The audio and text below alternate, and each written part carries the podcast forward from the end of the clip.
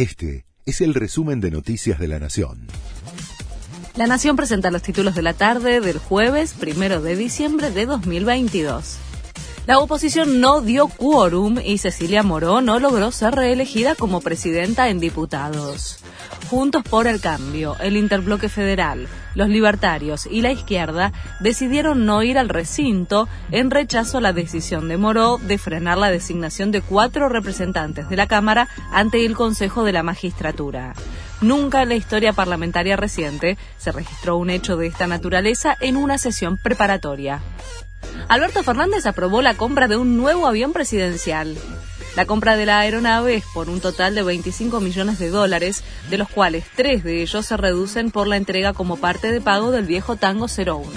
El decreto que instrumenta la decisión será publicado mañana en el boletín oficial y la operación se concretaría este mes. Vuelven a parar los trabajadores del subte. Los metrodelegados anunciaron la medida de fuerza como parte del plan de lucha en reclamo de dos días de francos semanales y la compra de trenes sin asbesto. En la estación Rosas liberarán los molinetes de 20 a 21 horas y no habrá servicio de 21 al cierre.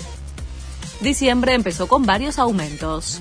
A la suba de combustibles de 4% se suma el incremento en las prepagas de 6,9% y los colegios privados 14,5%.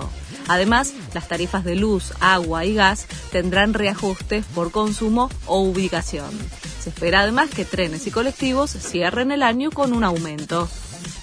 Marruecos terminó como el sorpresivo ganador del grupo F del Mundial derrotó a la ya eliminada Canadá 2 a 1 y consiguió la clasificación a octavos de final por segunda vez.